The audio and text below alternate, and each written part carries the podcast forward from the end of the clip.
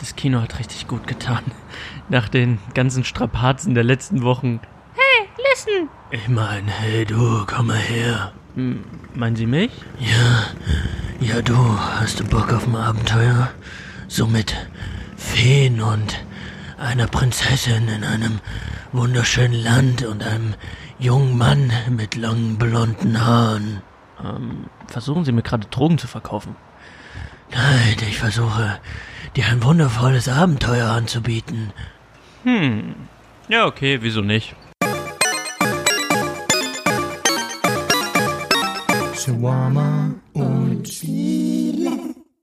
Hallo und herzlich willkommen zur 22. Folge von Shawarma und Spiele. Heute soll es um Zelda gehen, aber vorher muss ich mal über Handys reden, denn ich habe schon in meiner Fantastic Beast Folge darüber geredet, was für eine Negativerfahrung ich vor zwei Jahren gemacht habe mit Handys und jetzt nach zwei Jahren läuft mein Vertrag aus. Das heißt, ich habe jetzt äh, die Möglichkeit, nochmal neu durchzustarten, nochmal neu anzufangen mit Handys. Jedenfalls habe ich mir das gedacht und habe meinen Handyvertrag rechtzeitig gekündigt und dachte mir, diesmal machst du alles richtig. Diesmal informierst du dich über Handys, diesmal holst du dir die Informationen, damit dich niemand mehr bescheißen kann, damit dir niemand mehr irgendeinen Scheiß andrehen kann. Denn das, was vor zwei Jahren passiert ist, war, ich hatte keine Ahnung von Handys und ich habe immer noch nicht so die große Ahnung von Handys und ich interessiere mich eigentlich auch nicht für Handys und ich bin so ein Typ, ich habe ein Handy und nach eineinhalb Jahren stelle ich fest, oh okay, das hat ja eine Selfie-Kamera. So ungefähr ist mein Verhältnis zu Handys. Ich habe da überhaupt keine Ambition, mich mit dem Thema auseinanderzusetzen oder herauszufinden, okay, was kann mein Handy alles? Da muss ich mir dann meistens irgendwelche YouTube-Videos angucken, weil ich das äh, nicht raffe und mich dafür nicht interessiere. Und diesmal dachte ich mir, okay, du hast einen überteuerten Vertrag jetzt bezahlt, zwei Jahre lang, du bist mit einer Kartoffel von einem Handy rumgerannt, der Typ hat dich übelst über den Tisch gezogen, jetzt wirst du aber dir das nicht nochmal bieten lassen, du wirst jetzt wirklich äh, dich informieren über gute Handys, du wirst dir ein gutes Handy raussuchen und du wirst dir einen guten Vertrag raussuchen. Und dann habe ich ganz viel erfahren, was es mit den Datenvolumen auf sich hat und was es mit dem Mbit auf sich hat und was hier und da und äh, ach, was weiß ich. Ich habe so viel Infos, so viel Input mir reingeballert, bevor ich losgezogen bin. Und dann bin ich losgezogen und dann bin ich mit meinem alten Vertrag in den Elektronikhandel und habe gesagt, hier, der läuft im Mai aus und ähm, was ist so ein Angebot, was Sie mir machen können? Und er meinte ganz aufgeregt, nein, das ist zu spät und hier sehen Sie ja das Datum auf Ihrem Vertrag und Sie hätten das äh, drei Monate vorher kündigen müssen. Da habe ich gesagt, ja, ja, ich weiß, aber das Datum auf dem Vertrag, das ist ähm, nicht das Richtige, weil ich konnte vor zwei Jahren früher meinen Vertrag ändern und das ist das frühere Umtragedatum. Das heißt, äh, man kann bei dem Anbieter, bei dem ich bin, nach 16 Monaten statt 24 Monaten schon den Vertrag wechseln, wenn man bei dem Anbieter bleibt. Und das habe ich gemacht. Hä, wie jetzt? Und dann habe ich ihm das nochmal erklärt und er sagt, ah ja, okay, jetzt verstehe ich. Nee, das können Sie bei uns im Elektronikhandel nicht machen, weil da gibt's nur Neuverträge. Tschüss. Und ich so, okay, also ich kann das nur machen, wenn mein Vertrag halt im Mai ausgelaufen ist. Ja, ja, machen Sie das, aber dann kommen Sie her, weil das S10 kommt bald und ich sag Ihnen, ich mache Ihnen ein richtig gutes Angebot. Da dachte ich mir, okay, bla bla bla. Bin aus dem Laden raus, bin dann direkt in den Laden von meinem aktuellen Anbieter und habe gesagt, hier, ich ähm, habe rechtzeitig gekündigt, was haben Sie, was können Sie mir für ein Angebot machen? Und der Typ in diesem Handyladen, das war schon wieder so ein richtiger Handyverkäufer. Der hatte schon wieder dasselbe Gefühl ausgestrahlt wie in Dresden. Und ich dachte mir, es kann doch nicht sein. Ich gehe in Dresden in den Handyladen, hab einen Schmierlappen. Ich gehe in Köln in den Handyladen und treffe schon wieder auf einen Schmierlappen. Ich meine, wie sieht das Bewerbungsgespräch von Handyverkäufern aus? Ja, hallo Herr Kacklappen. Ähm, Sie wissen ja, in einem Bewerbungsgespräch versuchen wir immer die Kompetenzen unserer Bewerber rauszuarbeiten. Sagen Sie mal, von einer Skala von 0 bis 10, wie schmierig sind Sie?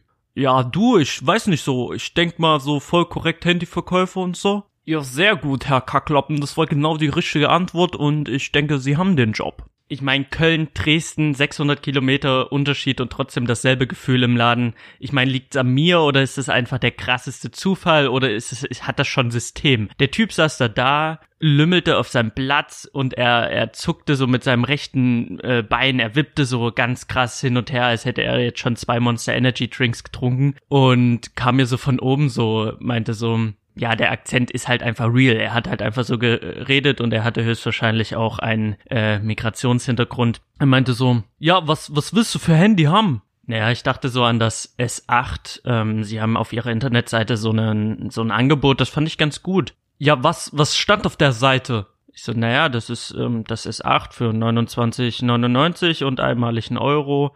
Ja, ich musste sagen, so Internet ist was ganz anderes als hier im Laden. So, okay, aber sie sind ja schon bla. Ja, korrekt, ne klar, wir sind bla. Aber das sind zwei verschiedene Sachen so. Internet ist nicht im Laden. Ist okay, dann können Sie mir sagen, was kriege ich das jetzt hier für einen Euro, für 29,99 oder nicht? Ich guck mal schnell, warte. Und der tippt so in seinem Rechner, in seinen Laptop und dann dreht er sich zu mir um und meint, weißt du, das S8, ich hab das da, so, du kriegst es halt für 36,99 und du zahlst einmalig, einmalig 50 Euro.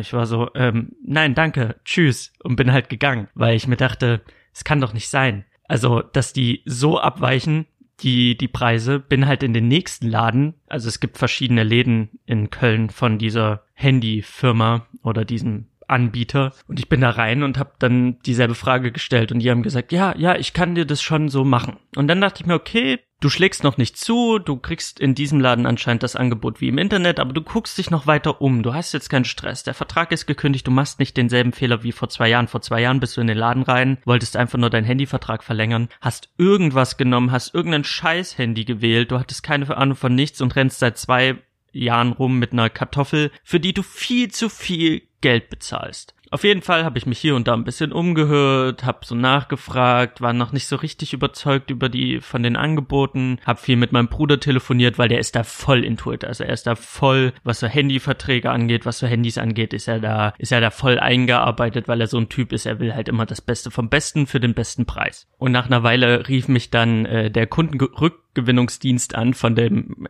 Anbieter, den ich aktuell habe und ohne Scheiß, der Typ an dem Telefon hat genauso geredet wie der Typ in dem ersten Laden. Also er fing dann an mit, ja, ich hab gesehen so, sie haben hier ihren Vertrag gekündigt so, äh, wieso eigentlich? Dann habe ich gesagt, hier, passen Sie auf, ich zahle viel zu viel für ein Kack-Handy und ich bin nicht zufrieden und deswegen habe ich gekündigt. Ja, ich kann Ihnen voll, voll korrekt Angebot machen, wenn Sie möchten. Und ich dachte mir, okay, du willst vielleicht in zwei Jahren nicht sofort wieder das Handy wechseln. Du willst vielleicht ein bisschen länger planen, vielleicht drei Jahre lang, vier Jahre lang. Also nimmst du jetzt das bestmöglichste Handy. Also habe ich auf S9 geguckt. S9, S9 Plus, weil das sind so die Galaxies. Ich bin, ich bin, mag das Galaxy vom Design. Du nimmst ein Galaxy, aber du nimmst das beste Galaxy in der Hoffnung, dass du über zwei Jahre mit dem Handy klarkommen wirst. Das war so mein Grundgedanke, weil ich keinen Bock habe, jedes aller zwei Jahre mir ein neues Handy zu organisieren. Und das S10 stand jetzt vor der Tür, also dachte ich mir, wird der Preis ja sehr schnell fallen, weil wenn das S10 kommt, wollen die ihre S9 rausballern. Und da habe ich gesagt, okay, ich habe hier auf ihrer Seite gesehen, das S9 für einen Euro, das S9 Plus für 89 einmalig. ist mir ein bisschen zu viel Geld. Äh, was können Sie mir für ein Angebot machen? Ja, voll korrekt und so. Also passen Sie auf, so ich gebe Ihnen das S9 für einen Euro und dann haben Sie 4 GB Datenvolumen so für äh, 36,99. Das S9 Plus, das wären halt 39,99 und da würden Sie einmalig 100 Euro zahlen. Ich war so, Moment, 100 Euro? Ja, ja, aber nur einmalig. Ich so, ja, können Sie, also das finde ich für das S9 Plus ein bisschen viel, so, da gibt's bessere Angebote. Ja, es ist das beste Angebot, was ich machen kann. Okay, dann rufe ich Sie zurück, hab aufgelegt und dachte mir so, no way, das ist schon wieder derselbe Kack wie vor zwei Jahren, das werde ich auf gar keinen Fall machen. Also habe ich gewartet und dann ging so zwei Monate ins Land und nach zwei Monaten rief mich schon wieder der Kundenrückgewinnungsdienst an und der Typ war dran. Vielleicht schon wieder derselbe, keine Ahnung, in der Hallo Herr Kabara, ich habe gesehen, Sie haben gekündigt. Ich so, ja, ich bin nicht zufrieden mit meinem Vertrag. Ja, sagen Sie, was haben Sie gerade für ein Smartphone? Ich so, ich habe das A5 2016. Ja, ja, ich sehe es gerade im System. Ich denke mir so, okay, er wendet hier so sein Verkaufsgespräch einmal eins an, aber es funktioniert nicht. Ich meine, wenn er im System sieht, mein Vertrag, dann sieht er auch, welches Handy ich habe. Die Frage, welches Handy ich habe, erübrigt sich aus dem Vertrag. Also er hat ja all meine Daten vor sich, während er mit mir telefoniert. Also dieses Schauspiel kann er stecken lassen. Dann soll er wenigstens sagen so, hey, ich sehe, Sie haben das und das Handy mit dem und dem Vertrag. Aber er fragt so, ja, was haben Sie für ein Smartphone? Ich so, das A5 2016. Ah, was? Das A5 2016? Ich sehe grad so was sie bezahlen. Und ich denke mir so, was tust du gerade so, als wäre das so schockierend. Ich meine, du arbeitest für die Firma, die mir vor zwei Jahren diese Kackkondition gegeben hat. Also tu nicht so, als wäre das jetzt irgendwie Big Surprise, dass ihr mich über den Tisch gezogen hat oder dass irgendein Kackspaß in irgendeinem Laden von euch in Dresden mir einen Kackangebot gemacht hat. Also wirklich so ein, so ein richtiges äh, Scheißangebot. Und er tat so, als würde er irgendwie das Angebot von der Fremdfirma lesen und ist so schockiert, so gespielt schockiert, so, sie bezahlen viel zu viel und ich denke mir so, no shit, wirklich? Ja, was, was haben Sie für ein Interesse? Welches, welches Handy wollen Sie haben? Naja, ich denke so an das S9 Plus. Perfekt, ich habe folgendes Angebot. Also exklusiv für Sie. Ich denke mir so, ja, exklusiv für Leute, die Sie behalten wollen. Aber gut, okay, ich habe es mir angehört. Das S9 Plus, 4 GB Datenvolumen, S9 Plus mit 64 Giga, bla bla bla bla bla. Also er hat mir das Ding dann halt angedreht oder andrehen wollen. Hat gesagt, wir können das jetzt für Sie machen. Und dann habe ich gesagt, na, ich überlege mir das. Ja, Sie können das jetzt für jetzt hier am Telefon können können wir alles fertig machen. Da habe ich gesagt, passen Sie auf, ich habe vor zwei Jahren, Sie sehen meinen Vertrag, den Fehler gemacht, überstürzt den Handyvertrag abzuschließen. Den Fehler werde ich nicht nochmal machen. Ich rufe Sie zurück. Ja, ja, ich sehe, ich sehe, aber ich sehe, dass sie verarscht worden sind, aber ich erzähle ihnen ja nichts von, vom Pferd. Ich erzähle ihnen nichts vom Pferd. Und ich denke mir, Verkäufer, die dir sagen, ich erzähle dir nichts vom Pferd, erzählen dir meistens was vom Pferd. Also habe ich aufgelegt und habe mir gedacht, okay, du rufst jetzt erstmal deinen Bruder an, hab meinen Bruder angerufen, hab mit ihm so ein bisschen drüber gequatscht, er hab ihm die Konditionen vorgelesen, da hat er gesagt, hey, versuch noch vier Gigabyte Datenvolumen draufzuhauen, so, das werden die höchstwahrscheinlich machen. Ansonsten ist der Vertrag gut. Hab zurückgerufen, hab gesagt, äh, da war aber dann eine andere Frau dran und hab gesagt, hier, ich habe dieses Angebot bekommen, ich hätte gern vier Gigabyte mehr. Okay, also ich guck mal schnell im System. Ja. Und im Hintergrund war halt übelstes Gewühle so. Und ich so, ja, also ich guck grad, ja, das würde schon gehen mit den 4 Gigabyte mehr. Also würden Sie das machen wollen mit dem S9 Plus, das bla bla bla Flat mit bla bla bla bla Flat in dem super cool, super cool Flat System. So, ja, wenn das das ist, was Ihr Kollege mir angeboten hat, dann würde ich das jetzt gerne machen. Ja, also, und im Hintergrund der Megalärm. Ja, also ich kann ihn jetzt, und ich, gute Frau, ich höre Sie so gut wie gar nicht. Äh, es ist sehr, sehr laut im Hintergrund. Ja, also im Hintergrund ist es ganz oft laut. Ich so, ja, äh, können Sie, können Sie vielleicht ein bisschen weiter weggehen? Ich äh, höre Sie absolut gar nicht. Ja, okay. Und dann ist sie so, man hat so gehört, so wie sie, wie sie so ein bisschen weggeht, so ein bisschen raschelt. Und dann redet sie weiter, aber mit demselben Hintergrundsound. Und ich so, gute Frau, entweder sie reden lauter oder sie gehen mal in einen anderen Raum, aber ich höre sie nicht. Ja, also ich, ich habe jetzt hier das S9 zu den und den Konditionen.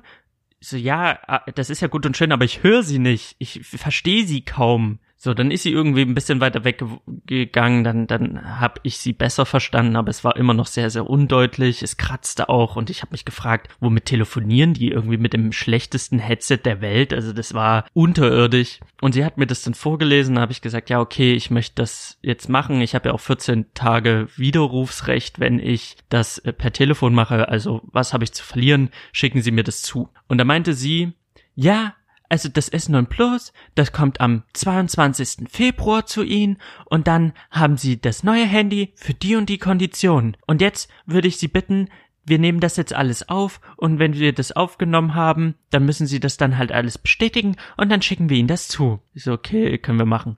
Ich drücke jetzt auf Aufnahme. Ich so, ja, okay. Sie drückt auf Aufnahme und fängt an, okay, Salim Kabara, Sie haben, und dann liest sie halt meine Kondition vor und welches Handy ich gebucht habe, für welchen Preis ich das gebucht habe. Und ich so, ja, ja, ich willige ein, ja, ja, ja, ich willige ein, ja, ja, ja. Und am Ende meint sie, möchten Sie noch für 4,95 Euro eine Versandsversicherung? Eine was? Eine Versandversicherung. Ich so, ja, okay, die ist einmalig. Ja, die ist einmalig. Ich so, ja, ähm, was, was bringt die mir?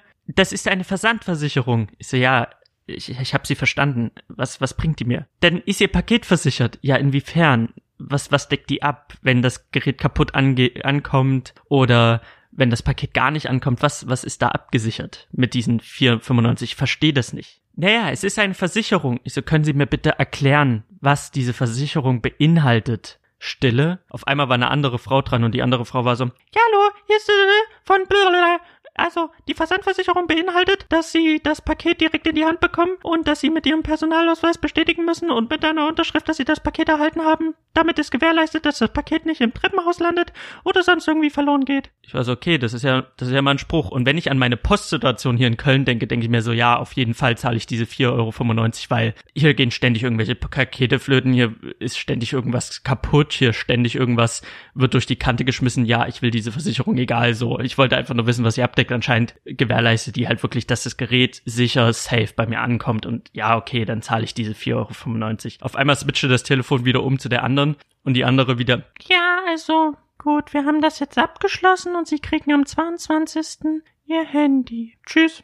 Ich so, ja, tschüss. Hab aufgelegt. Nach ein paar Minuten denke ich mir so, okay, ich habe im Februar ja schon das Geld bezahlt von meinem alten Vertrag und am 22. Februar kommt der neue Vertrag, zahle ich dann doppelt? Das war ein ganz dummer Gedanke so von mir. Ich habe dann beim Kundenservice angerufen, da war dann wieder der Typ dran und ich dachte mir, arbeiten da nur zwei Leute, entweder die Frau oder der Typ, keine Ahnung. Der Typ war dran und der so, ja, was los? Ich so, naja, ich habe hier gerade einen Vertrag mit ihrer Kollegin abgeschlossen, ähm, muss ich da jetzt im Monat doppelt zahlen. Warten Sie, gibt es so ein, ja, die Kollegin hat den Vertrag nicht bestätigt, die hat den nicht angenommen. Ich so, ja, ich habe vor einer Minute das mit ihr gemacht. Ja, sie hat den nicht angenommen. Ich so, ja, ich habe vor einer Minute mit ihr gesprochen. Ja, sie hat sie den nicht angenommen. Ich so, ja, ja, äh, kann das sein, dass das System vielleicht eine Minute braucht, bis äh, das ab aktualisiert wird. Nein, es wird sofort aktualisiert. Sie hat den nicht angenommen. Ich so, ja, okay, wie auch immer. Ich möchte nur wissen, ob ich diesen Monat doppelt zahlen. Ja, aber sie, sie hat den Vertrag nicht angenommen. So, ja, okay, was heißt das jetzt für mich? Ja, ist halt, also die, die Kollegin ist selber schuld, so. Da hat sie Pech gehabt, so. Ich mache mit ihnen jetzt nochmal den Vertrag und dann bestätige und nehme ich den an. So, okay, also was passiert jetzt? Sie machen mit mir jetzt nochmal die Aufnahme und dann bestätige ich ihnen das und dann bekommen sie das zugeschickt. Ich so, aber ich habe das doch vor einer Minute mit ihrer Kollegin. Ja, aber sie hat das nicht angenommen. Da habe ich ihm gesagt, können Sie nicht einfach auf Annehmen drücken? Nein, ich mache Ihnen das jetzt nochmal. Und dann dachte ich mir, okay, du kriegst bestimmt eine Provision und freust dich gerade darüber, dass deine dusselige, dumme Kuh von nebenan das nicht bestätigt hat. Also machst du das jetzt nochmal mit mir neu. Okay, so what? Ich war mega genervt. Ich so, okay, dann los. Ich drücke jetzt auf Aufnahme. Ich so, ja, drücken Sie auf Aufnahme. Sie haben das S non plus, ba, ba, ba, ba, ba. Er rattert das wieder runter. Ich so, ja, ja, ich will, ja, ja, ja, okay, ja, ja, ja, ja, ja. Okay, voll korrekt. Also was wollten Sie wissen? Ich so zahle ich jetzt doppelt. Ich habe nämlich im Februar schon meinen Vertrag bezahlt, den alten, der neue, wie funktioniert das? Nein, erste Abbuchung ist im März. Ich so, okay, danke schön. Und ich werde nicht doppelt bezahlen. Nein, auf gar keinen Fall. Und ich so, okay, und das Handy bekomme ich jetzt auch nur einmal, weil ihre Kollegin hat mit mir diese Aufnahme schon gemacht. Nicht, dass ich jetzt zwei Verträge abgeschlossen habe, weil ihre Kollegin das gemacht hat und sie. Nein, sie hat nicht bestätigt. Ich so, ja, okay, ich möchte einfach nur keine zwei Handys, ich möchte keine zwei Verträge und ich möchte diesen Monat auch nicht doppelt zahlen. Ja, Herr Gabara, das will niemand. Ich so, ja, okay, ich muss nicht doppelt bezahlen. Nein. Ich so, okay, ich krieg keine zwei Handys. Nein. Wann kommt mein Handy?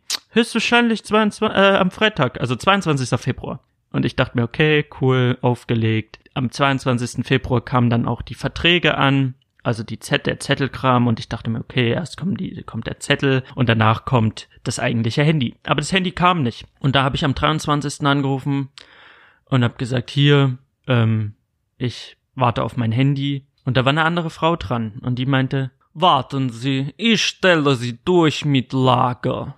Sie stellt mich durch mit Lager. Das Lager, ja, was los? Ich so, äh, mein Handy, ich warte auf mein Handy. Ja, Herr Kabara, ich schick Ihnen das Montag. Ich, so, ich sollte am Freitag ankommen, 22. Jetzt schicken Sie mir das am Montag. Das ist 23, 24, 25. Ja, Montag oder Dienstag und dann kommt's Ende der Woche. Ich so, okay, das ist aber eine Woche später. Ja, es geht nicht so schnell. Ich so, okay, dann bis, bis Ende der Woche. Ich habe gewartet, ich war Donnerstag den ganzen Tag zu Hause. Ich war Freitag den ganzen Tag zu Hause. Ich war Samstag den ganzen Tag zu Hause und habe gewartet, dass mein Handy kommt. Samstag habe ich dann nochmal angerufen. Da war wieder die Frau dran und meinte, Herr Gabara, ich sehe im System, Handy wurde abgeschickt, aber sicherheitshalber, ich werde sie versenden an Lager. Ist okay. Ich in der Warteschleife zum Lager, da ist eine Frau dran und die Frau meint, ja, hallo. So, ja, hallo, mein Name ist Kabara, es ist der zweite, dritte, ich warte auf mein Handy. Hm, ja, ich guck mal im System. Ja, Herr Kabara, das tut mir sehr leid, aber das S9 Plus, da haben wir Lieferschwierigkeiten. Das Handy wird nicht diese Woche kommen, aber die Woche drauf wird das uns geliefert und dann bekommen Sie. Ich Moment, das Handy kommt nicht nächste Woche zu Ihnen, es kommt erst übernächste Woche zu Ihnen und erst übernächste Woche verschicken Sie das zu mir. Ja, es tut mir sehr leid. Ich so, Moment, Moment, Moment. Ich bin, ich bin Typ, ich bin bei Kundenservice immer arschfreundlich, weil ich war selber im Einzelhandel. Ich weiß, dass viele Dinge nicht in den Händen der Händler liegt, dass, dass es manchmal Komplikationen gibt. Ich habe da immer sehr viel Verständnis und ich bin sowieso kein Typ, der auf Konfrontationskurs geht und ich bin auch kein Typ, der sich aufregt. Ich bin, ich bin eher so ein Typ, der sagt, ja, okay, kann man nichts machen und bis in zwei Wochen und äh, tschüss und schönen Tag. So ein Typ bin ich. Aber in diesem Moment, bei dieser Trantute von Frau, ich habe mich vergessen. Es tut mir leid, ich habe mich vergessen. Ich habe gesagt, das kann jetzt nicht ihr Scheiß ernst sein. Und ich habe noch nie mit einem Kundenservice oder mit irgendjemandem so geredet. Also ich bin so ein Typ, der, der das nicht macht. Ich bin kein Typ, der sich beschwert. Ich reg mich innerlich auf, ich reg mich danach auf, aber nie direkt in dem Moment. Das war mein erstes Mal und es hat sich ehrlich gesagt gut angefühlt. Ich habe ihr gesagt, das kann nicht ihr Scheiß ernst sein. Ja, wir haben Lieferschwierigkeiten. Ich so, Moment. Ihre Kollegin sagt mir, am 22. kommt mein Handy. Am 23. rufe ich an, da sagt der Kollege, wow, Ihr Handy kommt am äh, Montag oder Dienstag, schicken wir es los, also kommt's Donnerstag oder Freitag. Ich bin den ganzen Scheißtag zu Hause. Jetzt rufe ich Sie Samstagnachmittag an und frage, wo mein Handy ist und Sie sagen mir, Sie haben Lieferschwierigkeiten. Ja, wir haben Ihnen dazu eine E-Mail geschickt. Ich so, Moment, ich krieg bei ihm von Ihnen die ganze Zeit Werbung zugeschickt, aber das habe ich nicht erhalten. Ja, an die Adresse. So, dann habe ich gemerkt, sie hat das an die alte Adresse geschickt, obwohl ich die neue Adresse schon angegeben habe und ich mir dachte, okay, ihr könnt mir auf die neue Adresse Werbung schicken, aber diese wichtige Information schickt ihr dann auf die alte, da ist ja ein Fehler im System. Wie auch immer, auf jeden Fall habe ich ihr dann gesagt, es kann nicht wahr sein, ich mache den Vertrag aus, sie sagen mir 22. Februar, ich rufe am 23. an und so weiter. Und sie vertrösten mich immer wieder. Und jetzt sagen sie mir, ich muss nochmal zwei Wochen, nochmal zwei Wochen wir sind bei vier Wochen. Wenn nochmal zwei Wochen dazukommen, warte ich vier Wochen auf mein Handy. Hm, das tut mir sehr leid. So, was, was mein Problem ist, ist, dass sie das nicht offen kommuniziert haben. Aber wir haben ihnen eine. Nein, sie haben es nicht offen kommuniziert. Sie haben einen Vertrag mit mir gemacht, ohne zu wissen, ob sie das äh, Handy im Lager haben. Sie haben Verträge ausgehandelt mit Sachen, die Sie aktuell nicht da haben. Das ist ja okay, wenn Sie das kommunizieren, wenn Sie beim Vertragsabschluss, den ich zweimal gemacht habe, sagen, okay, wir haben das Handy nicht vorrätig, aber wir organisieren Ihnen das Handy. Sie müssen vier Wochen Geduld aufbringen, haben Sie die? Dann kann ich entscheiden, ja, habe ich oder habe ich nicht. Aber mir zu versichern, dass das äh, zugeschickt wird am 22. und dann kommt das nicht, das ist eine Sauerei. Also Lieferschwierigkeiten hin oder her. Und ich finde es einfach unter aller Sau, weil ich das Gefühl habe, natürlich wurden die S9s jetzt gerade rausgeballert vom S10. Das ist mir alles bewusst. Und dass es da eine Knappheit gibt, ist mir auch bewusst bei guten Angeboten, dass da ganz viele Leute dieses Angebot auch annehmen nehmen, ist mir alles bewusst. Aber dann muss es so kommuniziert werden. Dann muss gesagt werden, wir haben keine Bestände mehr. Und ich gebe, ich bin mir fast sicher, die haben einen Kontingent für Neukunden, um den sofort das Handy zu überliefern. Die haben bestimmt noch ein Kontingent mit dabei für Leute, die das direkt kaufen bei denen. Und es gibt dann noch ein Kontingent für Leute, die die Bestandskunden sind. Und diese, diese Bestandskunden-Handys, die waren anscheinend raus. Also so kann ich es mir nur erklären. Es ist eine bodenlose Frechheit. Ich bin richtig sauer. Also was soll die Scheiße, mit mir einen Vertrag auszumachen, mich hinzuhalten und jetzt muss ich vier scheiß Wochen auf mein Handy warten. Ich habe drei Kacktage zu Hause gehockt und auf das Handy gewartet. Was soll das? Ja, warten Sie, ich guck mal schnell im System. Hm, na, wir haben eigentlich nur das Purple, also nur die Farbe Purple. Ich, ich will die Farbe Purple nicht. Dunkelblau ist okay. Haben Sie dunkelblau? Mm -mm. Nur Purple. So, okay, dann will ich das schwarze S9 Plus. Ja, aber erst in zwei Wochen. So, zwei Wochen, vier Wochen auf mein Handy warten. Das kann nicht, das kann gerade nicht ihr scheiß Ernst sein. Ja, wenn es bis zum 20. März nicht da ist, dann bekommen sie die, das Gerät, also dann ziehen wir die 10 Euro für das Gerät von ihrem Monatsbeitrag ab. Ist okay ich melde mich bei Ihnen. Hab aufgelegt, hab meinen Bruder angerufen oder mein Bruder das erzählt. Und mein Bruder meinte so, alter, kündig, also Widerrufsrecht sofort benutzen, weil in diesen vier Wochen, die du auf das Handy wartest, zahlst du für das Handy. Diese zehn Euro, die, äh, die sie dir abziehen möchte, das kein Entgegenkommen, sondern das ist ihre verdammte Pflicht, weil du bezahlst für ein Gerät, was du nicht in der Hand hast. Und so hatte ich das noch gar nicht gesehen in dem Moment in meiner Aufregung und dachte mir, das kann nicht sein, solche blöden Penner. Also stehe ich schon wieder da und überlege jetzt entweder ich mache nochmal Druck, um nochmal besseren Deal auszuhandeln, oder ich ich gehe Widerruf und suche mir wieder einen Vertrag, obwohl ich darauf keinen Bock habe, weil diese Vertragssuche von diesem Kack-Handy, das geht mir so hart auf die Eier. Ihr habt da überhaupt null Bock mehr drauf. Ich, ich will das alles nicht mehr. Und dann habe ich noch eine SMS bekommen, wo die meinten so, hey, hier eine kleine Entschuldigung, fünf Euro. Ist okay, fünf Euro habt ihr Entschuldigung aktiviert. Das wäre dann meine Versandsversicherung, die aufs Haus geht. Aber eigentlich müssten sie mir das, den Gerätepreis für diese Wartezeit erlassen. Also das ist unfassbar. Und wenn ich dann auf die Internetseite von denen gehe und hier steht S9 Plus aktuell sehr beliebt, irgendwie 200 Euro billiger. Und jetzt ganz unten, check bei sofort lieferbar. Es ist sofort lieferbar. In der Filiale online reservieren. Bam, bam, bam, bam, bam. Und ich denke mir so, okay, es ist sofort lieferbar. Für wen? Für Neukunden und für Leute, die sich das einfach so kaufen. Aber Bestandskunden müssen vier fucking Wochen auf ihr Handy warten. Und da muss ich einfach sagen, wisst ihr was, Leute, ihr könnt mich mal, ihr könnt mich mal richtig hart. Also das ist eine, also ich glaube, ich bin jetzt an einem Punkt in meinem Rage, dass ich da ganz klar sage, ich rufe Montag dort an, sage, auf ihrer Seite steht sofort lieferbar. Anscheinend nur für Neukunden oder für, für Leute, die es direkt kaufen. Für Bestandskunden ist es ja nicht sofort lieferbar. Also mache ich den vor, folgenden Vorschlag. Entweder ich gehe von meinem Kaufvertrag zurück, sie verlieren mich als Kunde,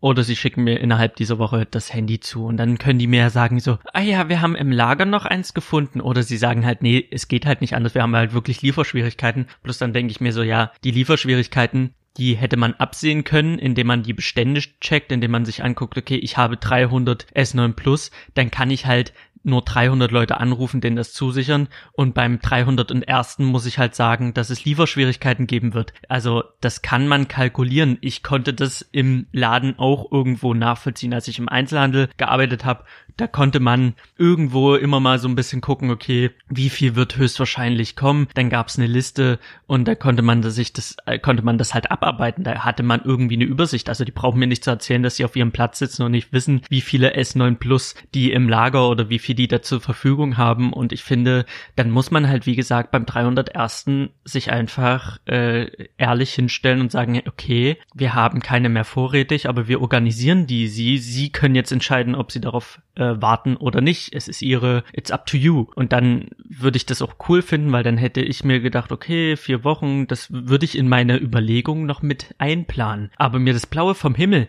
nämlich etwas vom Pferd erzählen und dann sagen so, ja, 22. kein Problem, dann rufe ich an, die sagen, ja, Woche drauf kein Problem, kein Problem, kein Problem, kein Problem und dann sagen sie, hm, wir haben ein Problem, Sie müssen jetzt nochmal zwei Wochen warten. Ja, Leute, leckt mich, also ich hasse Handys, ich hasse es so sehr, ich hasse diese äh, Verträge suchen, ich hasse das Handy, den, ich will das nicht mehr. Ich habe da überhaupt gar keinen Bock drauf. Aber irgendwo denke ich mir, ja, wenn du in diese Schiene reinrutschst, dann kriegst du wieder einen Kackvertrag. Du musst da irgendwo den Bock erhalten, um dir einen guten Vertrag rauszusuchen. Aber ich bin an einem Punkt, wo ich sage so, nee, Leute, nicht mit mir. Na gut, ich werde jetzt einfach mal gucken, wie ich es jetzt am besten mache. Ich werde vielleicht am Montag nochmal anrufen. Es hat einfach gut getan, einfach mal so ein bisschen zu sagen, so, nee Leute, so geht es nicht. Und ich hoffe da einfach, dass sich das schnell aufklärt oder dass ich halt noch einen besseren äh, Vertrag bekomme irgendwo anders. Ja, das war so meine kleine Rage-Runde. Und jetzt kommen wir eigentlich zu einem sehr, sehr schönen Thema. Denn Nintendo hat vor kurzem äh, angekündigt, dass sie für die Switch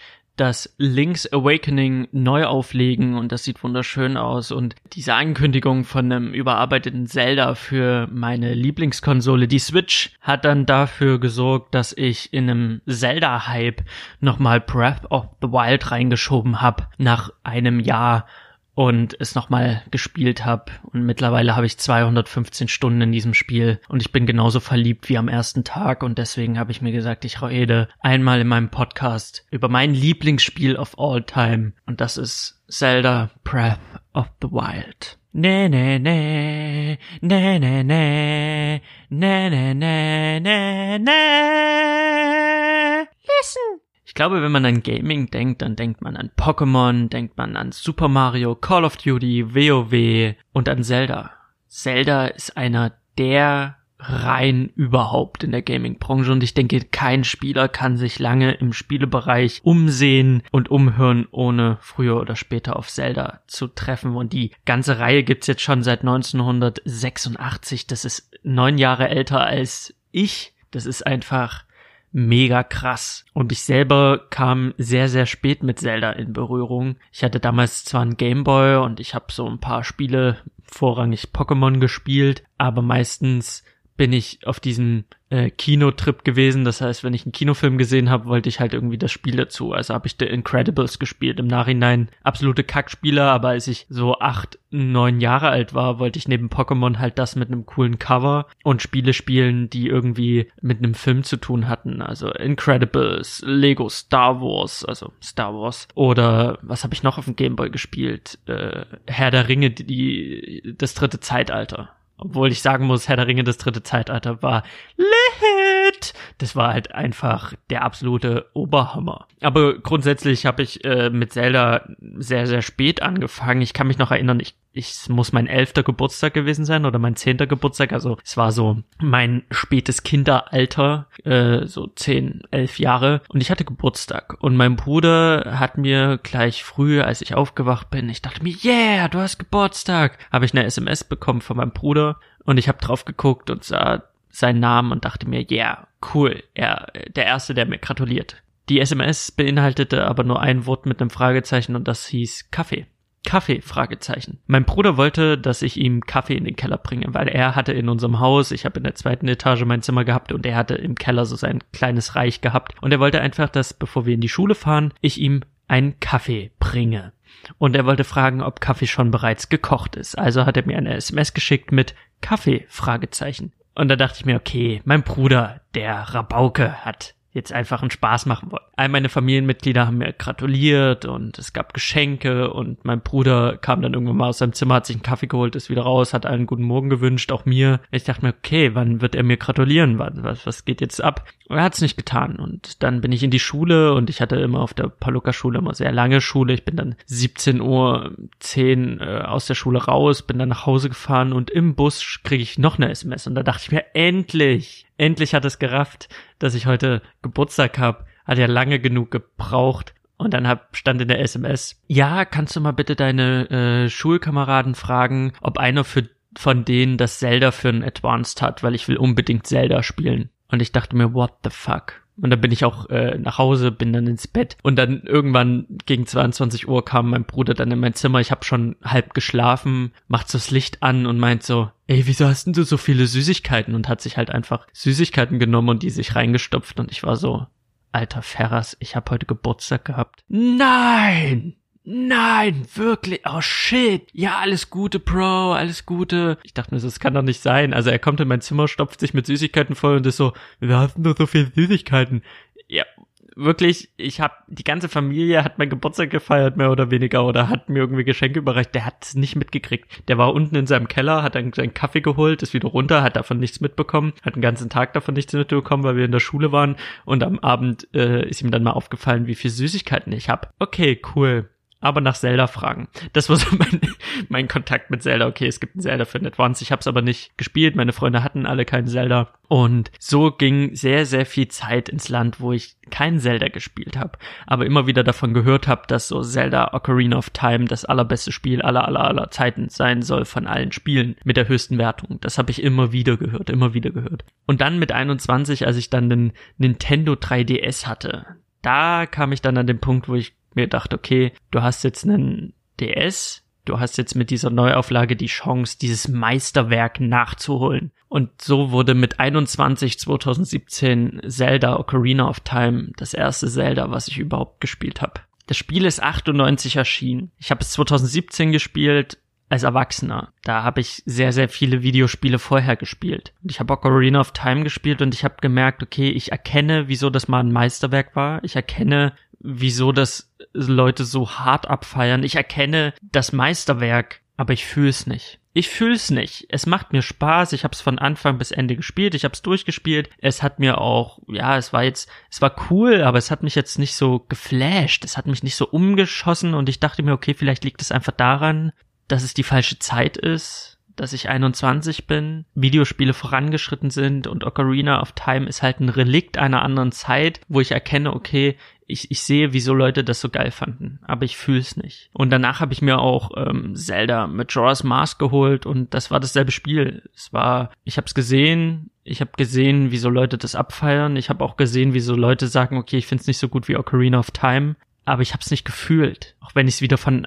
Anfang bis Ende gespielt habe. Ich habe mir auch Link Between Worlds geholt, was ja eine Neuauflage war, wie jetzt das kommende Link's Awakening. Und ich habe das gespielt und ich fand's total witzig und ich fand's cool und das, das, das, das war ein großer Spaß, aber es war nicht so dieses, diese Offenbarung, wow, Zelda, krass. Es ist halt immer dieses äh, Spiel, du musst als Link, als Protagonist musst du Zelda befreien oder retten vom bösen Ganon, außer bei Majora's Mask musst du gegen Majora's Mask antreten. Und du musst im Laufe des Spiels musst du verschiedene Tempel lösen, also Rätsel lösen und dich dann äh, ja dann alle drei äh, Triforce holen, also so das ist irgendein Kraft Dreiecke und mit dieser Kraft musst du dann das Böse vernichten. Also der Ablauf dieser Zelda-Spiele ist immer sehr gleich. Link fängt an, Link ist der stumme Held, der dann äh, durch die Tempel rennt, die die Steine äh, Triforce zusammenbringt und äh, dann mit seinem Masterschwert Ganon vernichtet. Das ist so im Grunde genommen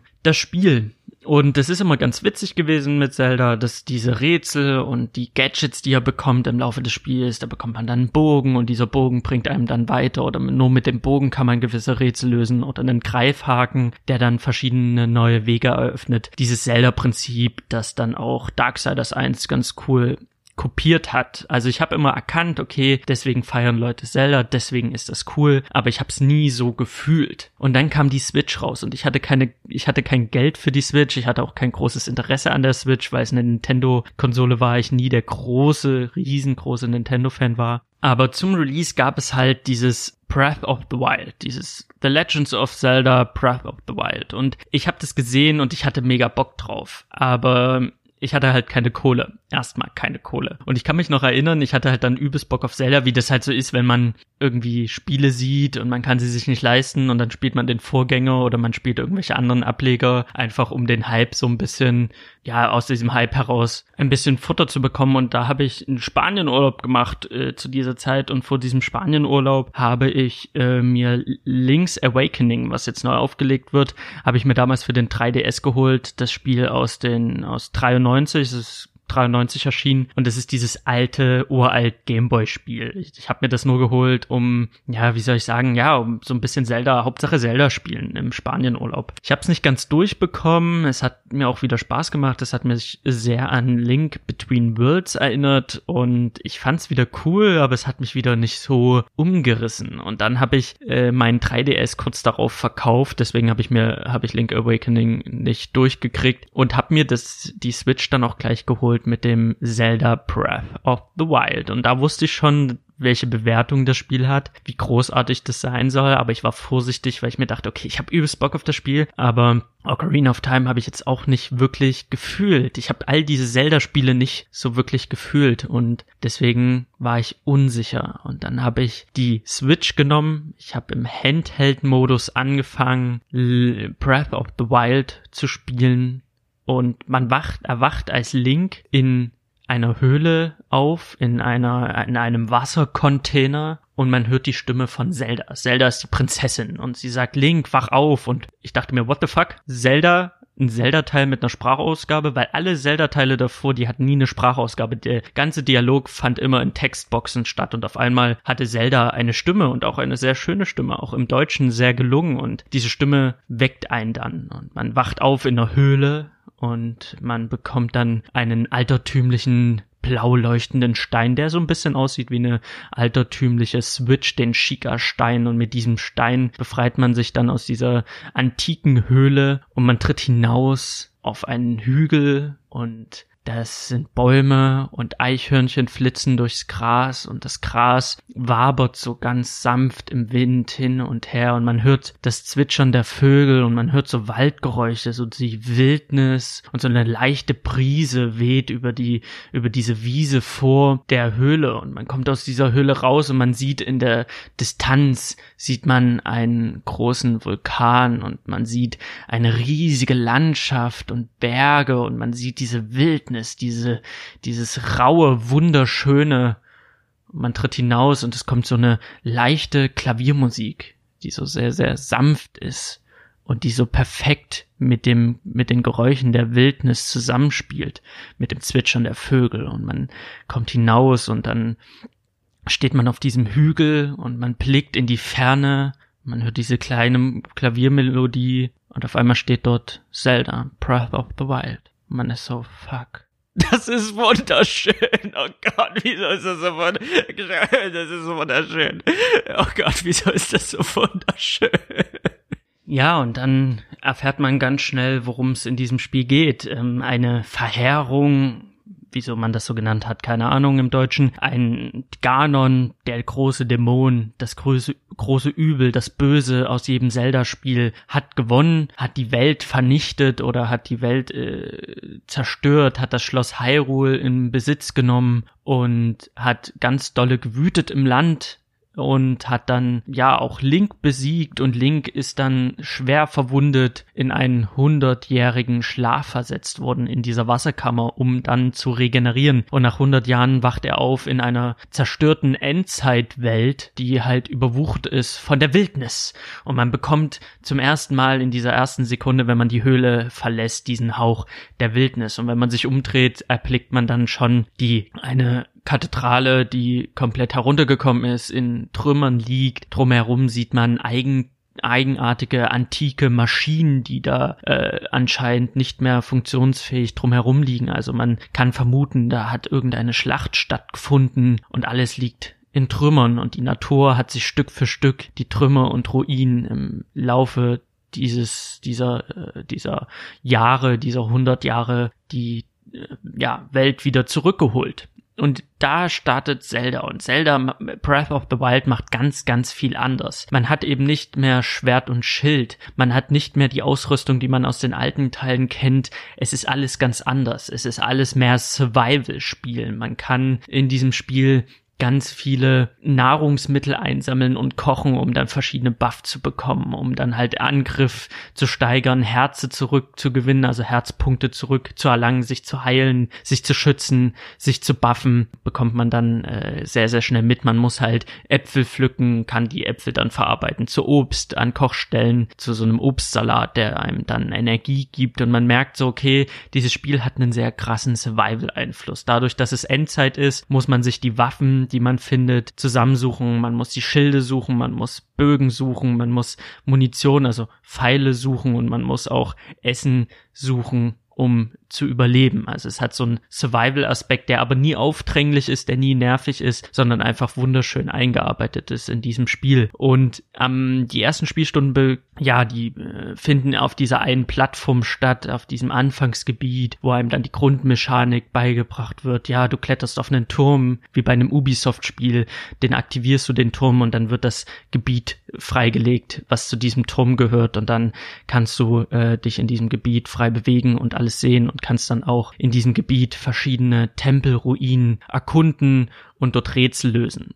Und auf dieser Plattform wird einem diese Mechanik halt praktisch äh, vorgelegt. Man aktiviert seinen ersten Turm, man geht in die ersten vier Tempel und in diesen ersten vier Tempeln bekommt man dann auch all die Gadgets, die man braucht für den Rest des Spiels, was ja auch anders ist als bei den anderen Zelda-Spielen. Bei anderen Zelda-Spielen bekommt man diese Gadgets im Laufe des Spiels erst und äh, immer wenn man ein Gadget bekommt, wird ein neuer Weg freigelegt. Und hier ist es so, dass man alle Gadgets gleich bekommt, damit das komplette Spiel sofort freigelegt wird und man merkt, okay, es ist halt halt Classic Open World. Du kannst überall sofort hingehen, mit dem Unterschied, dass einige Gebiete mit härteren Gegnern bestückt ist als andere Gebiete. Also man ist, was das angeht, so minimal eingeschränkt, weil man natürlich erst in die Gebiete läuft, wo weniger starke Gegner rumrennen. Und man bekommt halt diese verschiedenen Gadgets. Das ist einmal ein Bomben-Gadget, es gibt einen Magnet-Gadget, mit dem man äh, Magnet-Dinge verschieben kann, also Eisen, alles was aus Eisen ist. Und man bekommt einen Zeitanhalt-Gadget, wo man Gegenstände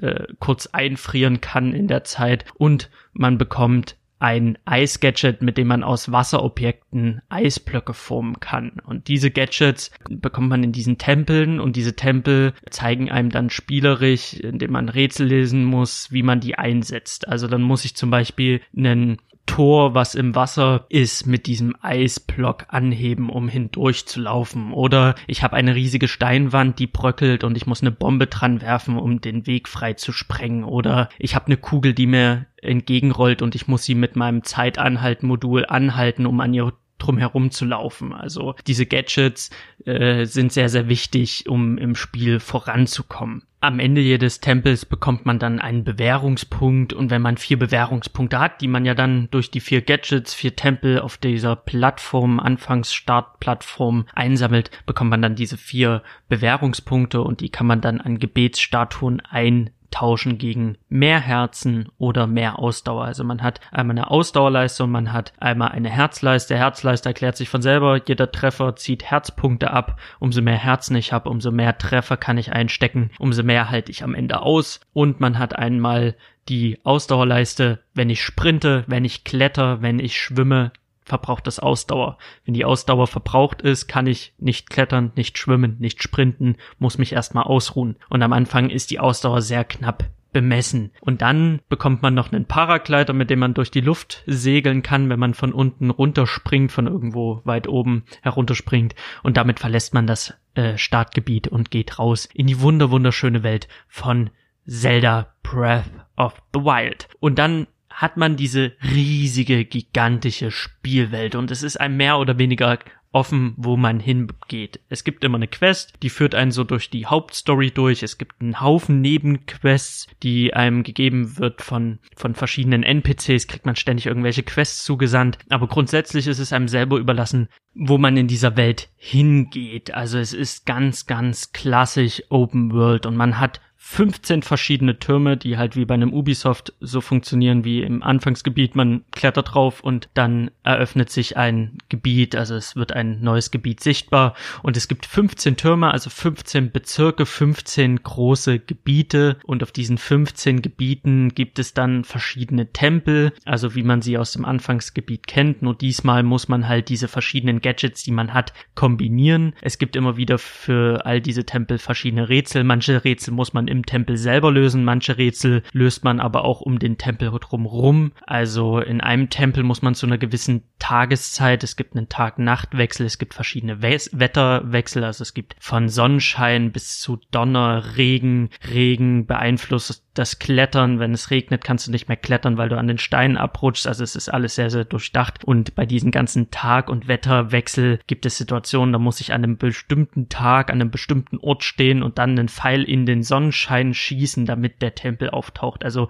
es gibt verschiedene Rätsel, die entweder um den Tempel drumherum oder im Tempel selber stattfinden. Und es gibt in dem gesamten Spiel 100 120 dieser Tempel, 120 Herausforderungen und Rätsel, was perfekt ist auch für unterwegs, weil manchmal habe ich mir gedacht, okay, ich habe jetzt hier drei Tempel gefunden und die mache ich einfach unterwegs im Bus, dann sitze ich im Bus und dann rätsel ich halt rum und diese Rätsel sind einfach unfassbar abwechslungsreich. Das ist so das Herzstück für mich sind diese Rätsel. Das ist, äh, ja, ich, ich finde find gar keine Worte dafür. Also 120 Tempel und dann gehst du dort rein und dann hast du Zeiträtsel, du hast Physikrätsel. Das ist einfach äh, sehr, sehr witzig. Du hast auch diese Funktion von der Switch, dass sie halt deine Bewegung trackt, hast du mit eingebaut, dass du manchmal musst du so Plattformen verschieben, indem du die Switch in die eine oder andere Richtung neigst oder den Controller in die eine oder andere Richtung neigst und dann dreht sich dementsprechend die Plattform. Man kennt das vielleicht aus diesen, äh, weiß ich nicht, diese McDonalds kleinen McDonalds Spielchen oder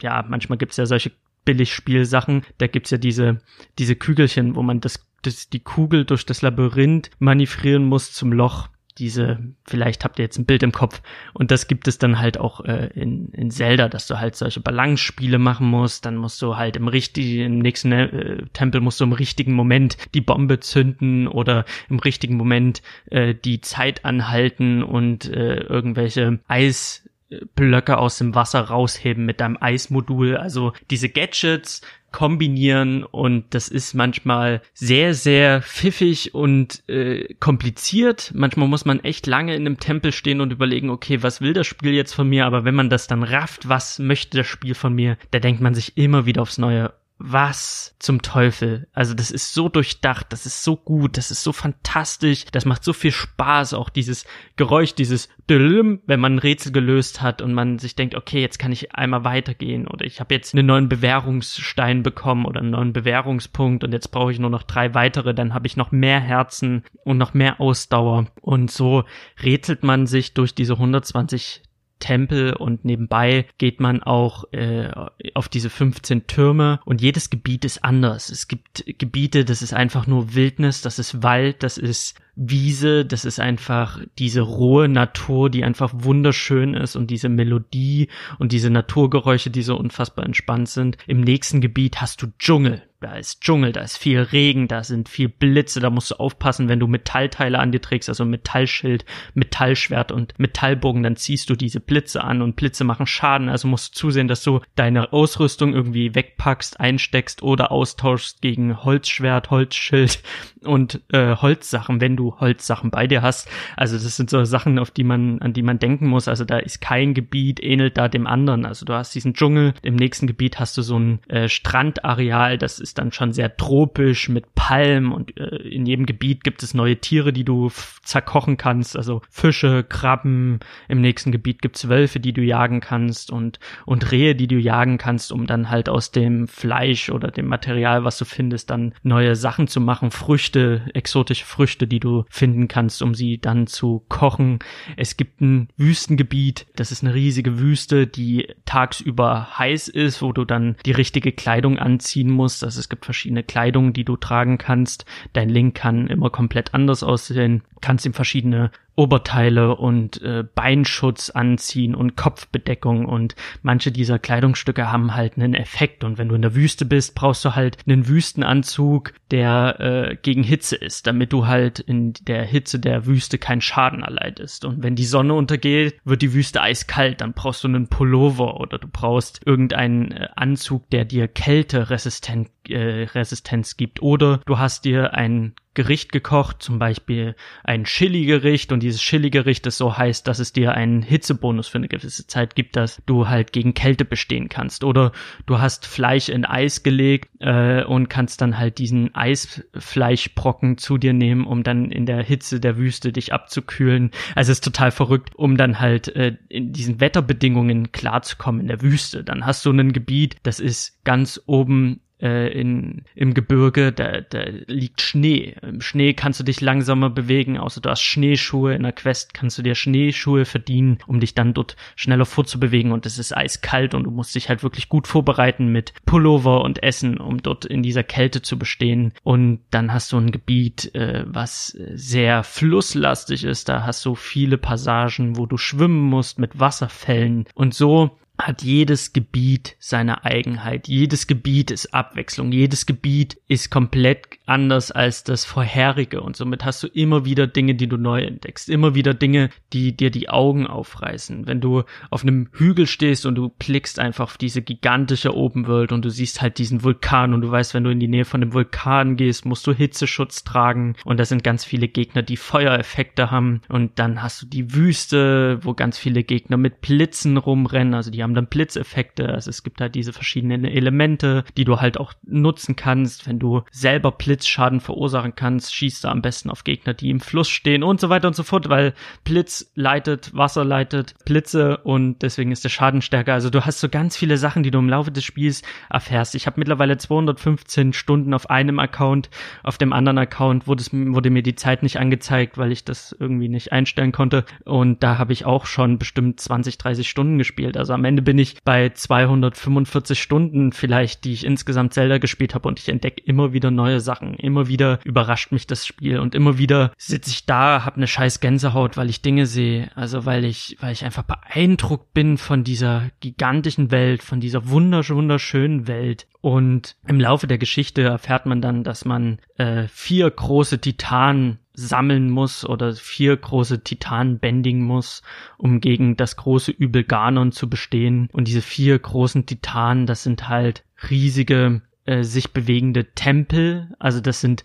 Tempel in Form von Tieren. Also du hast zum Beispiel ein Kamel äh, in der Wüste und das ist halt wirklich haushoch. Das ist ja hoch wie ein Hochhaus und läuft da rum. Also Link ist äh, nicht einmal so groß wie der C von diesem riesengroßen äh, Tempel und dieser Tempel bewegt sich halt durch die Wüste. Und wenn du dann auf einem Hügel stehst und du guckst auf die Wüste hinab und dann siehst du in der Distanz diese riesige Maschine, wie sie sich langsam durch die Wüste bewegt und du weißt, irgendwann gehe ich zu dieser Maschine und wenn du dann bei dieser Maschine bist, musst du in dieser Maschine selber Rätsel lösen. Das sind dann immer so die Highlights des Spiels. Neben den 120 kleinen Tempeln hast du dann halt vier riesengroße Tempel und dann hast du diesen einen Elektro-Kamel-Tempel, wo du dann verschiedene Rätsel lösen musst, die viel mit Elektrizität zu tun haben, wo du dann halt wieder auf die Physik achten musst. Und wenn du dann diesen Tempel gelöst hast, hast du dann am Ende auch immer einen Endgegner und wenn du den besiegt hast, bekommst du eine Sonderfähigkeit und hast dann den Titan unterjocht. Und diese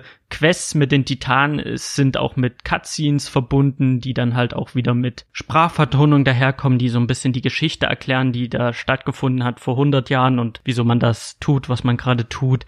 Also diese vier Titanen sind so ein kleines Highlight in dem Spiel. Neben den 120 kleinen Highlight-Tempeln hast du halt diesen, diese vier großen Titanen, die du halt lösen musst. Und ähm, am Ende hast du halt auch immer einen Boss und du hast halt auch Cutscenes drumherum, während du diese Story spielst. Cutscenes, in dem du erfährst, wieso ist der Titan, äh, diese riesige Maschine, außer Kontrolle und wer hatte die Kontrolle vorher. Es gab vier große Recken, die gegen das Böse gekämpft haben und jeder Recke hatte diesen Titan äh, unter Kontrolle, bis Ganon die Recken getötet hatte, was die Geschichte von Zelda Breath of the Wild auch düsterer macht als die anderen Zelda-Teile, finde ich. Also du erfährst dann halt auch viel von diesen Recken und du redest auch mit den toten Geistern, also mit den Geistern der verstorbenen Recken, die dir dann halt erzählen, wie es dazu gekommen ist, dass Ganon sie besiegt hat und die Titanen unter seine Kontrolle gebracht hat und du befreist dann alle vier Titanen und dann ist das Spiel aber immer noch nicht zu Ende, weil du kannst halt überall hingehen, bis du dich dann selber dazu entschließt, zum Schloss zu gehen. Also das Schloss ist im Zentrum der Map dieser riesigen Open World. Gibt's in der Mitte ein riesiges Schloss. Dieses Schloss wird halt von Ganon, vom Bösen besetzt und du musst es dann halt befreien. Das ist halt dann das Endgame. Das, das Letzte, was du tun wirst, ist halt diesen Bösewicht aus dem Schloss zu prügeln. Und das war halt auch für mich so ein Moment nach meinem ersten Spieldurchlauf, das waren 170 Stunden. Ich habe 170 Stunden Zelda gespielt. Ich habe gejagt. Ich habe 120 kleine Tempelrätsel gelöst. Ich habe mich etlichen Herausforderungen gestellt. Ich habe vier Titanen wieder unter Kontrolle gebracht, in Position gebracht, um gegen Ganon zu kämpfen. Ich habe in der Wüste gekämpft, äh, in der absoluten Hitze. Ich bin in den Vulkan reingeklettert. Ich habe in irgendwelchen Höhen, in, im tiefsten Schnee äh, Monster geschlachtet. Ich war im Dschungel unterwegs. Ich habe mich vor äh, ja Stromschlägen geschützt, indem ich meine Sachen ausgezogen habe. Ich bin im Meer rumgeschwommen. Ich habe äh, etliche Gerichte gekocht. Ich habe die Weiten von Hyrule untersucht. Ich war in Ruinen. Ich war im Dschungel, im Wald. Ich habe 170 Stunden Abenteuer erlebt und ich bin daran gewachsen und dann habe ich Pferde gezähmt und habe bin auf Pferden geritten und habe mir das beste Pferd im Spiel geholt und habe das auch noch gezähmt und bin dann mit diesem gezähmten besten Pferd im Spiel bin ich dann zu diesem Schloss geritten, habe mein Schwert gezogen und habe das Böse besiegt und die Welt vom Bösen befreit und das beste Spiel aller Zeiten durchgespielt. Und da wusste ich so nach 170 Stunden, nach 170 Stunden Stauen, nach 170 Stunden Spielspaß, nach 170 Stunden absoluter Begeisterung wusste ich, okay, Zelda Breath of the Wild das ist mein Zelda. Das ist mein Zelda-Moment. Das ist, glaube das, was andere mit Ocarina of Time hatten, hatte ich mit diesem Spiel. Weil dieses Spiel an alles denkt, weil dieses Spiel dafür sorgt, dass du ein neues Leben beginnst. Du kannst dich halt komplett drin verlieren. Es ist halt nicht nur irgendeine Open World, wie es zum Beispiel Ubisoft bei Far Cry macht oder Ubisoft bei Assassin's Creed macht, sondern bei Zelda ist es halt das sind so viele Dinge, so viele Kleinigkeiten, an die gedacht worden sind. Also dieses Spiel strotzt vor äh, Kleinigkeiten, bevor Red Dead Redemption 2 das nachgemacht hat oder, oder äh, Red Dead Redemption 2 wird ja immer so gehandhabt als das Spiel mit den meisten Details oder mit dem realistischsten Detailgrad. Zelda macht es auf eine andere Art und Weise, aber Zelda hat halt auch diesen Detailgrad. Es sind halt solche Dinge wie zum Beispiel die Physik, dass wenn ich Metallsachen trage, darf ich nicht vom Blitz getroffen werden oder ich ziehe Blitze an oder äh, ich muss halt verschiedene Klamotten anziehen, um mich gegen die Wetterbedingungen zu rüsten oder ich muss halt gucken, wenn ich gegen ein Eismonster kämpfe, dann nehme ich am besten das Feuerschwert, denn ich, ich finde im Laufe des Spiels verschiedene Schwerte, verschiedene Waffen. Ein Speer spielt sich anders als ein Schwert, eine Zweihandwaffe spielt sich anders als eine Einhandwaffe. Ich kann mit Schwert und Schild kämpfen. Jede Waffe hat irgendwie eine besondere Fähigkeit. Da gibt's äh, Waffen, die äh, Feuerschaden machen, Waffen, die Blitzschaden machen, Waffen, die Eisschaden machen. Ich kann halt immer gucken, mit welchem Element kämpfe ich, gegen welches Element kämpfe ich, wie rüste ich mich gegen den Kampf. Also es gibt so verschiedene äh, elementare Sachen, die da drin sind. Oder wenn ich einen Hügel hochkletter und auf dem Weg äh, zur Spitze kletter ich und es fängt an zu regnen und ich fange an, an den Stein abzurutschen. Weil die Steine klitschig werden, rutsche ich ab und kann halt nicht mehr klettern und muss das Klettern dann halt abbrechen. Oder oder es regnet so sehr, dass ich sage, okay, es macht jetzt hier keinen Sinn weiterzulaufen. Ich schlage jetzt ein Lager auf, ich äh, sammle Holz, ich schlage Holz, indem ich einen Baum fälle, nehme dann das geschlagene Holz, haue das auf einen Haufen, nehme einen Stein, einen Brennstein, leg den auf das Holz und schlag dann halt mit meiner Klinge drauf, damit Funken sprießen, damit dann wiederum da das Lager entsteht und an diesem Lager kann ich dann rasten. Ich kann dann halt auswählen, ob ich äh, früh, mittags oder abends dann äh, wieder aufwache und kann dann erstmal ein Lager aufschlagen. Das sind halt alles solche Kleinigkeiten. Oder wenn man halt mit Feuer im Wald steht und kämpft, kann es sein, dass man den ganzen Wald abfackelt, weil das Gras Feuer fängt und am Ende fängt man vielleicht selber Feuer und dann hat man sich selbst mehr Schaden äh, zugefügt, als man ausgeteilt hat. Das sind halt alles solche Kleinigkeiten, die dieses Spiel hat. Und neben äh, Red Dead Redemption 2 ist es eigentlich einer der durchdachtesten Spiele, die ich jemals gespielt habe, wenn nicht sogar das durchdachteste Spiel. Und es ist halt für mich, auch wenn ich Red Dead Redemption 2 über alles liebe, ist halt aufgrund der Spielzeit, die ich da drin hatte und aufgrund dessen, dass ich nach einem Jahr Spielen also vor einem Jahr habe ich das Spiel gespielt. Kann ich es jetzt wieder reinlegen und habe dasselbe Gefühl wie beim ersten Mal. Ich habe dasselbe Gefühl, ich habe wieder das Gefühl, das ganze Spiel von vorne bis hinten durchzuspielen. Und ich habe so viele Dinge, die ich neu entdecke, so viele Sachen, so viele Details, die ich noch nicht entdeckt habe, weil diese Spielwelt so groß ist. Und dazu kommt, ich kann es halt an meinem Monitor spielen, äh, ich kann es aber auch mit ins Bett nehmen und kurz vorm Schlafen nochmal spielen. Und das sind halt solche Sachen, das ist halt ein absolutes Meisterwerk. Da geht auch nichts dran vorbei. Also wer Zelda Breath of the Wild noch nicht gespielt hat und eine Wii zu Hause hat, eine Wii U oder eine Switch, der muss es halt einfach gespielt haben. Das ist halt das Ocarina of Time unserer Zeit. Zelda Breath of the Wild ist halt für mich das beste Spiel aller Zeiten. Ich kann es auch, es ist so schwer für mich, diesen Podcast zu machen, weil ich jetzt über eine halbe Stunde geredet habe über Zelda und ich habe das Gefühl, ich habe nichts erzählt. Ich habe nichts erzählt und ich habe auch das Gefühl, immer wenn ich anfange über was zu erzählen, dass ich mich verrenne und ich, ich frage mich die ganze Zeit, wie, wie machst du den Hörern jetzt klar, wieso dieses Spiel so überragend ist? Wieso dieses Spiel so toll ist? Und am Ende fehlen mir halt die Worte am Ende weiß ich es halt nicht. Ich kann euch so viel erzählen und trotzdem habe ich nichts gesagt. Ich überlege die ganze Zeit, während ich diese Aufnahme mache, weil ich habe keine Notizen. Ich mache meine Podcasts nie mit Notizen. Ich rede immer frei von der Leber weg und ich merke gerade, du erzählst irgendwelche Dinge, aber macht das gerade für den für den Hörer Sinn und und versteht der Hörer jetzt gerade, wieso Breath of the Wild das beste Spiel aller Zeiten ist. Und ich merke einfach, dass dass ich das glaube nicht rüberbringen kann, weil das ist so viel, die Atmosphäre, die Musik, es ist einfach wenn ich einen scheiß Tag hab, nehme ich Breath of the Wild, leg mich ins Bett, mach mir Kopfhörer drauf und hör einfach dieser Wildnis zu und laufe ein bisschen rum, sammle ein paar Pilze, sammle ein paar, paar Äpfel, ich koch was, ich hau ein paar Monster kaputt und entspann einfach. Ich entspann einfach, ich komme, ich finde in meine Mitte durch dieses Spiel. Und dieses Gefühl, was ich dabei habe, das kann ich halt nicht beschreiben. Und deswegen ist es so schwer, diesen Podcast zu machen, ohne sich zu verlabern. Weil ich laber und laber, laber, aber irgendwie laber ich nur drum rum, diesen Kern des Spiels rauszuarbeiten und dem Hörer klar zu machen, okay, deswegen ist es geil, ist halt sau, sau schwer. Das fällt mir schwerer als bei allen anderen Spielen. Deswegen ist, ist dieses Spiel auch, glaube ich, mein, mein absolutes Lieblingsspiel und wird es auch lange, lange Zeit sein. Auch wenn ich Red Dead Redemption 2 über alles liebe, auch wenn ich Red Dead Redemption an sich so mega genial finde und ich oft mich nicht entscheiden kann, was sind jetzt so meine Top 3 Spiele of all time. Wenn ich ganz tief in mich reinhöre, ganz, ganz tief, dann sage ich, ja, okay, Platz 1 ist halt Zelda. Seit 2017, seit ich das Spiel das erste Mal gespielt habe, ist es halt Zelda weil ich jetzt wieder feststelle nach 215 Spielstunden bei einem Account, dass ich jetzt schon wieder Bock hab, das wieder zu spielen. Dass allein die Ankündigung von Link's Awakening mich dazu angespornt hat, das komplette Spiel nochmal zu spielen, also Zelda Breath of the Wild. Und ich weiß jetzt schon, dass Link Awakening nicht ansatzweise daran kommen kann, weil es halt einmal äh,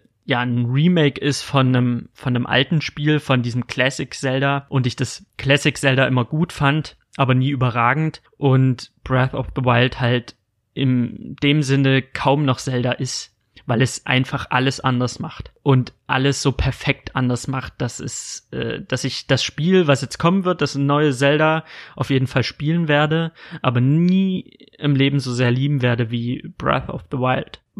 Aber ich freue mich, also ich bin jetzt schon begeistert von Link's Awakening, weil es mich dazu angespornt hat, nochmal dieses Spiel aus dem Regal zu nehmen und nochmal Breath of the Wild zu spielen. Ah, ich liebe es. Es ist einfach so toll. Es ist einfach so toll. Es gibt natürlich so ein paar Sachen, die, die auch ich nicht so cool finde. Also durch diesen Survival-Aspekt ist es halt so, dass alle Gegenstände, die man benutzt, also Waffen, Schild und Bogen, dass die halt ein Verfallsdatum haben. Also die, umso mehr man die benutzt, umso abgenutzter sind die und am Ende gehen sie halt kaputt. Das sorgt dafür, dass man halt im Spiel halt ständig irgendwie, man hat ein Lieblingsschwert, man findet das Schwert total klasse, man haut drei Gegner damit kaputt und auf einmal ist es kaputt und man braucht ein neues Schwert. Und man denkt sich so, cool, äh, ja, Kacke.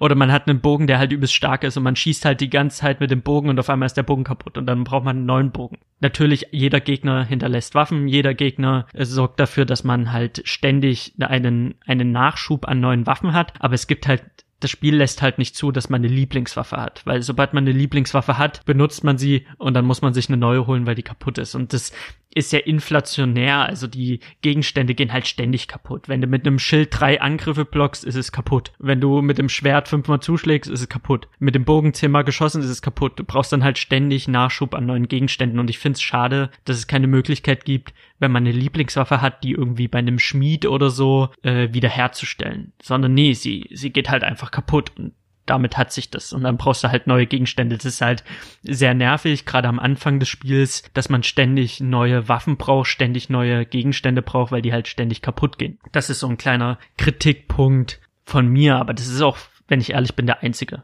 Ansonsten ist es ein Spiel, was ich, denke ich, jetzt nochmal durchspielen werde, und dann nächstes Jahr 2020 werde ich es bestimmt noch mal spielen. Und wer weiß, ich werde bestimmt bei 300, 400 Spielstunden rauskommen. Und ich glaube, in fünf, sechs, sieben Jahren werde ich immer noch ab und zu mal reinlunchen. Und das ist ein, das ist diese Gewissheit, das ist für mich dann auch der Punkt, wo ich sage, okay, es ist halt das beste Spiel aller Zeiten, auch wenn ich euch das nicht klar formuliert sagen kann, wieso das so ist. Es tut mir sehr leid, aber es ist halt einfach so. Zelda, shit. Das ist schon. Und ich frage mich, wird, wird irgendwann ein neues Zelda kommen, was denselben Effekt hat oder ein Spiel kommen, was mich genauso umreißt? Oder ist es dieses Once in a Lifetime? So wie es nur ein Ocarina of Time gibt, gibt es nur einmal das Breath of the Wild, gibt es nur einmal dieses Spiel. Wird irgendwann ein Nachfolger kommen, der denselben Effekt auf mich hat? Oder ist es halt wirklich eine einmalige Geschichte? Und manchmal, wenn ich das spiele, denke ich mir, okay, es ist höchstwahrscheinlich ein once in a lifetime. Vielleicht kommen andere Zelda-Teile, die mich auch überzeugen, aber vielleicht ist dieses Spiel mein persönliches Ocarina of Time. Vielleicht ist dieses Spiel untoppbar. Vielleicht ist es einfach so. Wäre natürlich schade, aber vielleicht ist es einfach so, dass ich irgendwann, wenn ich alt bin, sage, boah, dieses Spiel, das war wow, das war der Shit. Ja, und damit habe ich glaube alles gesagt, was ich sagen wollte, weil ich wenn ich jetzt nochmal weiter über das Spiel rede, ich verrenne mich. Ich verrenne mich einfach und am Ende habt ihr mehr Fragezeichen als, als Erkenntnis und am Ende habe ich mich völlig verlabert und niemand kann mir mehr folgen. Deswegen beende ich das an dieser Stelle. Vielen, vielen Dank fürs Zuhören. Äh, Dankeschön für all das Feedback, was ich von, von Leuten bekomme. Das äh, freut mich immer wieder sehr, dass das Leute wirklich hören, dass Leute wirklich Spaß damit haben. Das ist äh, ein unfassbar gutes Gefühl. Es motiviert mich immer wieder. Schreibt mir gerne eine Rezension auf iTunes Dienst. Und damit wünsche ich euch einen wunderschönen Morgen, einen wunderschönen Mittag, einen wunderschönen Abend. Vielen, vielen Dank und bis zum nächsten Mal. Tschüss.